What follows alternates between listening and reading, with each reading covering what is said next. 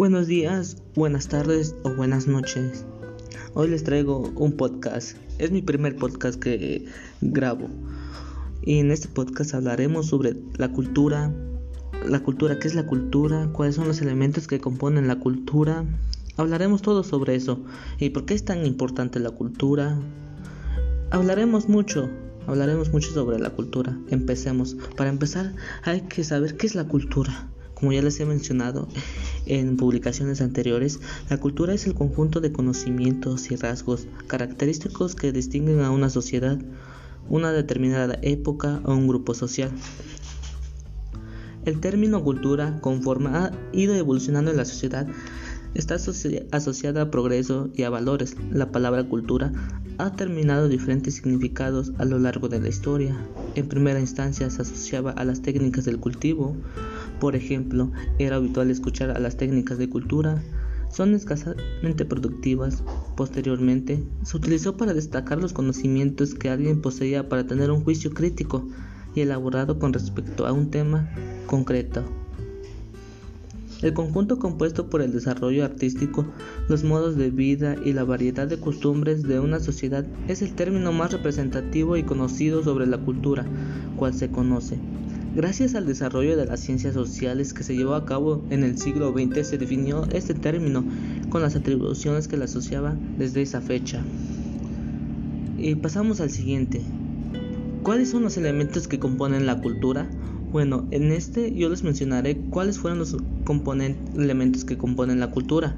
Estos son algunos de los elementos principales que integran a una cultura.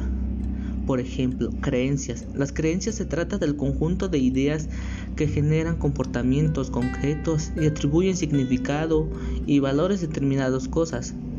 Las creencias pueden provenir de diferentes caminos, explicaciones científicas, dichos populares, asociadas a la religión, entre otras. Normas. Las normas existen en una serie de las reglas, las cuales han de ser respetadas por las personas. En el caso contrario, se producen una serie de sanciones correspondientes para supnar al incumplimiento de esas normas. Valores. Valores tienden a ser aquellas normas positivas que comparten de manera grupal y que se tratan de fomentar en la vida social. Lenguaje. Lenguaje, algo indispensable para comunicarnos y que es compartido mundialmente. Gracias a él se puede debatir, comunicar, compartir conocimientos y que estos poseen de generación en generación. Símbolos. Los símbolos se trata de algo que se expresa un determinado significado para una sociedad, grupo social o pueblo en concreto. Por ejemplo, una imagen religiosa, la bandera de un país que puede invocar sentimientos patrióticos. Tecnología. Tecnología se trata del conjunto de técnicas, métodos y aparatología para mejorar y facilitar la labor del ser humano. Identidad. La identidad es algo que identifica a una sociedad y que incluye el estilo de vida, la alimentación típica por los cultos que existen en ella. Ahora, ¿por qué es importante la cultura? Bueno, la cultura es tan importante porque destaca por lo siguiente. Primera es la mejora de la capacidad crítica. La mejora de la capacidad crítica es algo que se puede observar, observar cuando hay un contacto continuo con el arte y las distintas disciplinas culturales al estar en contacto con ellas aprender y fomentar dicha relación potencia el espíritu crítico. Y la otra también que es más importante es fomentar el ocio y el entrenamiento. Entretenimiento, perdón. El cine y el teatro forman parte de la cultura y ayudan a fomentar el ocio, aprenden valores y ampliar conocimientos. El otro es aumenta el conocimiento. Al aumentar el conocimiento, la cultura permite conocer diferentes sociedades y sus características, enriqueciendo así la mente humana y descubriendo a través de ellas sus valores más destacados. Ahora, se fomenta la creatividad. ¿Por qué se fomenta la creatividad? Es por participar en actividades culturales como en taller de pintura o de cine. Potencia la creatividad, la imaginación, la mejora de habilidades. En su resumen, sensaciones positivas asociadas a la cultura y al aprendizaje que deriva de esta. Vamos al siguiente tema que es sobre la naturaleza y cultura. Bueno, una primera distinción que el conocimiento científico es el que se establece entre naturaleza y cultura. Una distinción significa que el mundo de la naturaleza es el que no ha ido creado por el hombre, al menos en sus orígenes, mientras que la cultura es el mundo creado por los seres humanos, tal como se explica exactamente en el magnífico libro The Man Wide World. Cuando el término cultura surgió en Europa entre los siglos 18 y 19 se refería a un proceso de tecnología o mejora, como en la agricultura o horticultura. En el siglo XIX pasó primero a referirse al mejoramiento o refinamiento de lo individual, especialmente a través de la educación, y luego al logro de las aspiraciones o ideales nacionales. A mediados del siglo XIX, algunos científicos utilizaron el término cultura para referirse a la capacidad humana universal. Para la antipositivista y el sociólogo alemán Horst Zimmermann, la cultura se refería a la cultivación de los individuos a través de la injerencia de formas externas que han sido objetificadas en el transcurso de historia. En el siglo XX, la cultura. La cultura surgió como un concepto central de la antropología, abarcando todos los fenómenos humanos que no son tan que no son el total resultado de la genética. Específicamente, el término cultura en la antropología americana tiene dos significados. La primera es la evolucionada capacidad humana de clasificar y representar las experiencias con símbolos y actuar de forma imaginativa y creativa. La segunda es y las distintas maneras en que la gente vive en diferentes partes del mundo, clasificando y representando sus experiencias y actuando creativamente. Todo pasó sobre esto y después de la Segunda Guerra Mundial el término se volvió importante aunque con diferentes significados. En otras disciplinas como estudios culturales, psicología organizacional, sociología de la cultura y estudios gerenciales. Algunos etólogos han hablado de la cultura para referirse a costumbres, actividades o comportamientos transmitidos de una generación a otro grupo en grupos de animales por imitación de conscientes de dichos comportamientos. Las creencias y prácticas de una cultura determinan pueden ser ejercidas ejercidas como mecanismo del control que limitan la conducta social. La cultura se asocia con la libertad, ya que es el vehículo entre el conocimiento y nuevas formas de conciencia que permiten una destabilización en la hegemonía. Además pueden reconocerse como un conjunto o modos de vida y costumbres de una época o grupo social. El término cultura puede, alcanzar extensión y uso diversos como diversidad cultural, objeto del conocimiento empírico y la diferencia cultural. Y otros conceptos de la cultura. El número uno es la palabra cultura se asocia con la acción de cultivar o practicar algo. También según la RAE puede ser el resultado o efecto de prevalecer conocimientos humanos y conjunto de modo de vida. La siguiente es, la cultura ha sido visto dentro de los proyectos de modernidad vamos con el tercer concepto que es una dimensión y expresión de la vida humana se realiza mediante la utilización de símbolos y artefactos en la que hay un campo de producción, circulación y consumo de signos y común paráxis que se articula que se articula en una teoría. Y por el final el último concepto de cultura en el diccionario que nombra diferentes tipos de cultura y entre ellas las dos más emblemáticas son la cultura popular y la cultura de masas. Bueno, ya hablamos todo sobre esto. Ahora vamos a la definición de la cultura en la Iglesia Católica. Bueno, la definición clásica de la cultura en la Iglesia Católica se encuentra en el Concilio del Vaticano II. Con la palabra cultura se indica un sentido general, todo aquello con el que el hombre afina y desarrolla sus inmoralidades cualidades espirituales y corporales. Procura prometer el mismo orbe terrestre con su conocimiento y trabajo. Hace más la humana la vida social, tanto en la familia como en toda la sociedad civil. Mediante el progreso de las costumbres e instituciones, finalmente, a través del tiempo, expresa, comunica y conserva en sus obras grandes experiencias espirituales y aspiraciones para que sirvan de provecho a muchos e incluso a todo el género humano. En la definición destacan dos aspectos, al poner el individuo al centro, sino la cultura de un producto del hombre y al servicio del hombre, y el conjugar la formación de cada persona a través de la cultura, con la contribución específica de una comunidad al progreso de la humanidad. Este concepto de la cultura es la base para explicar el proceso de la inculturación o inserción de la Iglesia Católica en una cultura y expresión del cristianismo en una nueva modalidad y culturalidad. El concepto científico de cultura y su uso desde el principio de ideas procedentes de la teoría de la información, de la noción de meme introducida por Richard Darwin, de los métodos matemáticos desarrollados en la genética de poblaciones por autores como Luigi Luca, Cabelli Forza y de los avances con presiones del cerebro y del aprendizaje.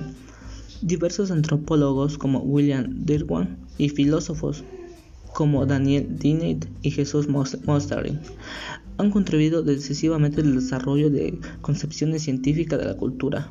Mostering define la cultura como la información transmitida por aprendizaje social entre animales de la misma especie. Como tal, se contrapone a la naturaleza, es decir, a la información transmitida genéticamente. Si los memes son las unidades atroces elementales de información adquirida, la cultura actual de un individuo en un momento determinado sería el conjunto de los memes presentes en el cerebro de ese individuo en ese momento. A su vez, la noción vaga de la cultura de un grupo social es analizada por Mostering en varias nociones precisas distintas, definidas a todas ellas en una función de los memes presentes en el cerebro del mismo grupo. Industria cultural. La industria cultural la define la UNESCO como aquella que produce y distribuye bienes o servicios culturales que considerados desde el punto de vista de su calidad, utilización o finalidad específicas, encarnan o transmiten expresiones culturales independientemente del valor comercial que puedan tener. Las actividades culturales pueden construir una finalidad de por sí o contribuir a la producción de bienes y servicios culturales. Socialización de la cultura. Hablaremos sobre la socialización de la cultura, que es la importante aportación de la psicología humanista de, de la socialización. Por ejemplo, Eric Erikson, con una teoría psicosocial para explicar los componentes socioculturales del desarrollo personal. Bueno, cada miembro es la especie podría acceder a ella desde una fuente común sin ilimitarse. Ejemplo de ello, el conocimiento es transmitido por los padres. Siguiente. Debe poder ser incrementada en las ulteriores generaciones. Ha de resultar universalmente compatible por todo aquello que posee un lenguaje racional y significativo. Así, el ser humano tiene facultad de enseñar al animal, del momento en que capaz de entender su rudimentariato aparato de gestos y sonidos, llevando a cabo nuevos actos de comunicación. Pero los animales no pueden hacer algo parecido con nosotros. De ellos podemos aprender por la observación como objetos, pero no mediante el intercambio cultural, es decir, como sujetos. Clasificación. La cultura se clasifica con respecto a sus definiciones de la siguiente manera.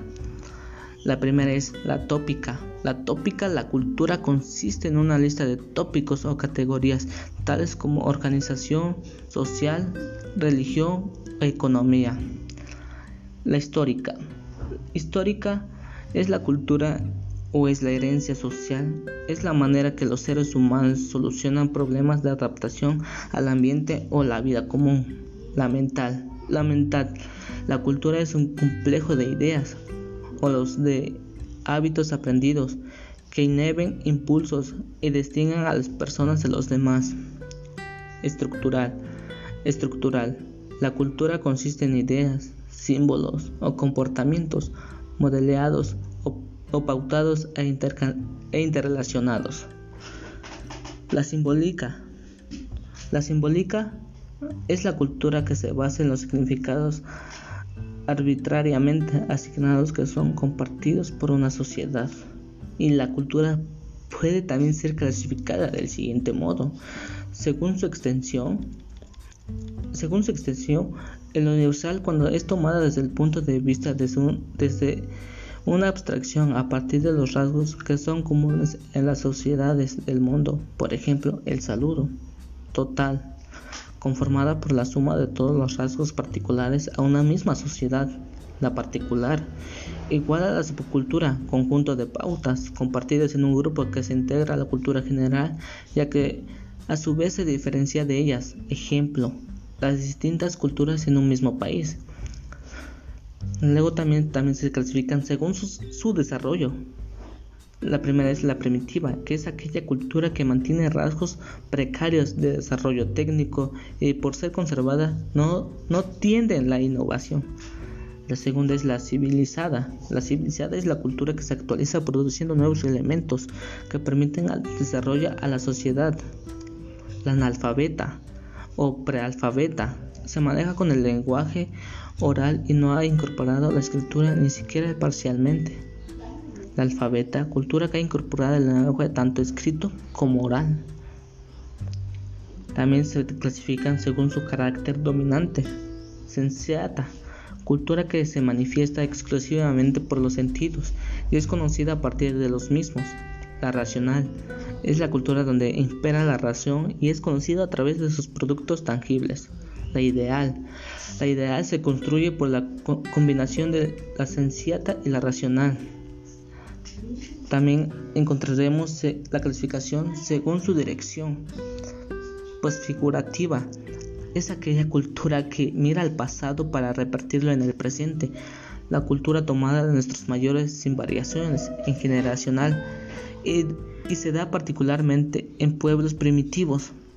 También existe la configurativa, la cultura cuyo modelo no es el pasado, sino la conducta de los contemporáneos. Los individuos imitan modo de comportamiento de sus pares y recrean los propios. Y también encontraremos elementos de la cultura, los elementos de la cultura forman todo lo que implica la transformación y seguir un, modelo de vida. Los elementos de la cultura se dividen en materiales, de organización, de conocimiento, de conducta y simbólicos. ¿Qué quiere decir cada uno de ellos? Bueno, los materiales son todos los objetos en su estado natural o transformado por el trabajo humano, que en un grupo es este en condiciones de aprovechar en un momento dado de devenir histórico tierra, materias primas, fuentes de energía, eh, herramientas, utensilios, productos naturales y manufacturados, etc. La organización. La organización son las formas de relación social sistematizadas a través de las cuales hacen posible la participación de los miembros de del grupo cuya intervención es necesaria para cumplir la acción, la magnitud y otras características demográficas de la población son datos importantes que deben tomarse en cuenta al estudiar los elementos de organización de cualquier sociedad o grupo de conocimiento. Bueno, el conocimiento son las experiencias asimiladas y sistematizadas que elaboran, es decir, los conocimientos las ideas y las creencias que se acumulan y transmiten de generación a generación y en el marco de las cuales se generan o incorporan nuevos conocimientos. También existe de conducta. De conducta quiere decir son los compartimientos o las pautas de conducta comunes en un grupo humano. Las simbólicas. Las simbólicas son los diferentes códigos que permiten la comunicación necesaria entre los participantes en los diversos momentos de una acción el código fundamental es el, lenguaje, pero hay otros sistemas simbólicos significativos que también deben ser compartidos para que sean posibles ciertas acciones y, resulten eficaces. Las emotivas o emotivos. Los, em, eh, los, emotivos se refieren que también pueden llamarse subjetivos. Son las representaciones colectivas, las creencias y los valores integrales que motivan a la participación o a la aceptación de las acciones de la subjetividad como un elemento cultural e indispensable. La pautada son sistemas integrados.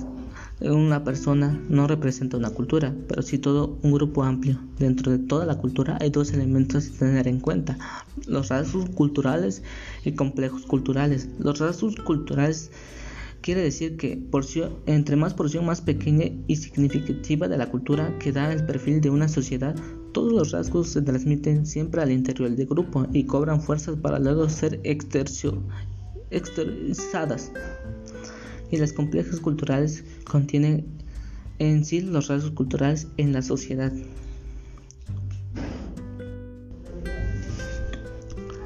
Y también existen cambios culturales. Los cambios culturales son los cambios a lo largo del tiempo de todos o algunos de los elementos culturales de una sociedad o una parte de sí misma. La enculturación es el proceso en el que el individuo se culturiza, es decir, el proceso en el que el ser humano desde que es un niño o niña se culturiza este proceso es parte de la cultura y como la cultura cambia constantemente, también lo hace la forma y los medios con los que se culturaliza. Aculturación se da normalmente en momentos de conquista o de invasión. Es normalmente de manera forzosa e impuesta, como la conquista de América, la invasión de Irak. Ejemplos de resultados de este fenómeno: comida, potaje o pozole y pil. El fenómeno contrario recibe el nombre de deculturación y consiste en la pérdida de características culturales propias a causa de la incorporación de otros de otros o otras foráneas o foráneos.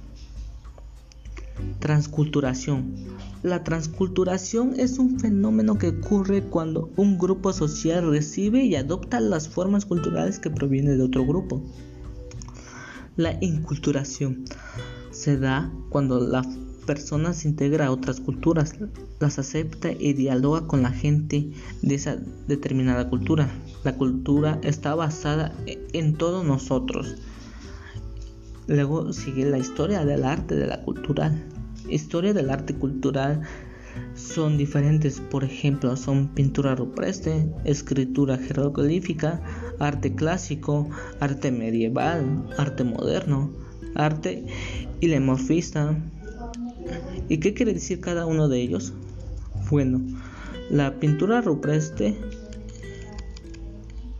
es la historia del arte que comenzó desde la edad de piedra, dividiéndose en el paleolítico, mesolítico y neolítico, hasta la edad de los metales se considera un periodo en el que surgieron las primeras manifestaciones consideradas como artísticas por parte del Homo sapiens, llamadas pinturas rupestres, en las cuevas a mediados del 2500 a 8000 antes de Cristo. En estas pinturas habían reflejadas la cacería, la cacería, la agricultura y la divinidad.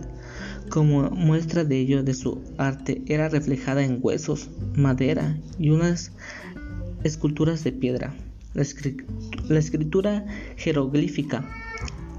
En la Edad Antigua se desarrollan las primeras muestras de la escritura por la necesidad de llevar registros comerciales y económicos.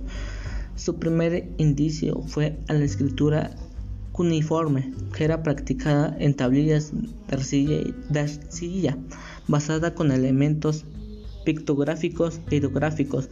Seguido de esto aparece la escritura jeroglífica, basada en la lengua hebrea, la cual utilizó como método de escritura del alfabeto, que relacionaba los fenómenos en cada símbolo.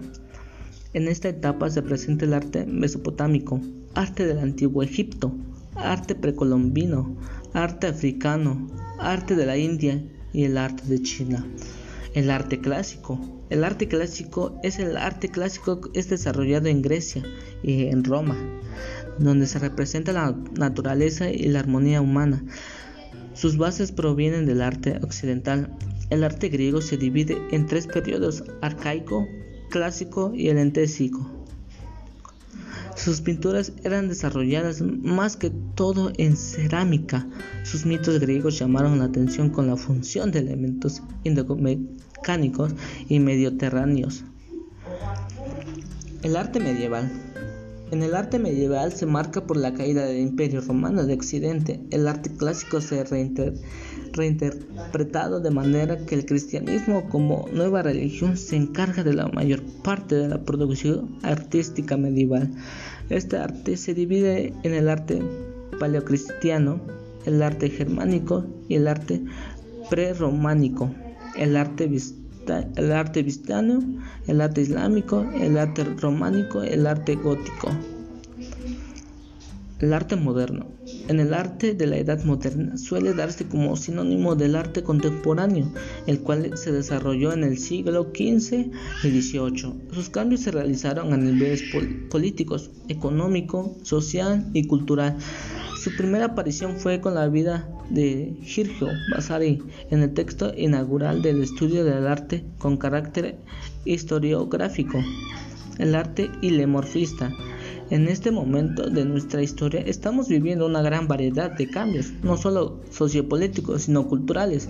Asimismo, la visión que tenemos hoy en día del arte ha sido modificada por todos esos cambios y hoy conocemos lo que sería el arte ilemorfista, que pretende romper la relación convencional entre materia y forma han sido adaptados por las culturas latinoamericanas como una medida de protesta, ya que en esencia, ese sentido morfolista lo que busca es desconstruir la concepción, los conceptos convencionales creados por la relación entre materia y forma y darnos la capacidad de pensar en otras posibilidades del mundo. Y así como lo dice el famoso pintor y artista Luis Camincer en su concepto latino, el arte debe ir a la realidad y transformarla y reemplazarla.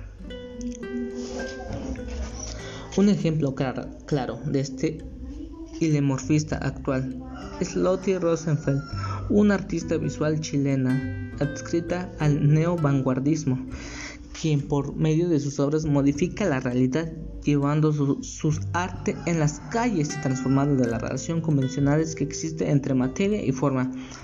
Tal es un millar de cruces sobre el pavimento, que fue una obra hecha en la época de la dictadura militar chilena, en la que Rosenfeld dibujaba una cruz utilizando las líneas de señalización de las calles y colocándose y colocándose una línea transversal por cada desaparecido que había de la dictadura, haciendo, haciendo una contrata información a los medios tradicionales de ese momento que negaban la realidad en el que estaba consumiendo el país y no daba cifras o estadísticas en desaparición que había. Y para concluir, para concluir, ¿qué, qué entendieron ustedes por la, por la cultura su clasificación y su historia y los tipos de cultura que hay. Yo les daré mi última conclusión de la cultura. Bueno, en conclusión, cada cultura del mundo proporciona un aporte diferente.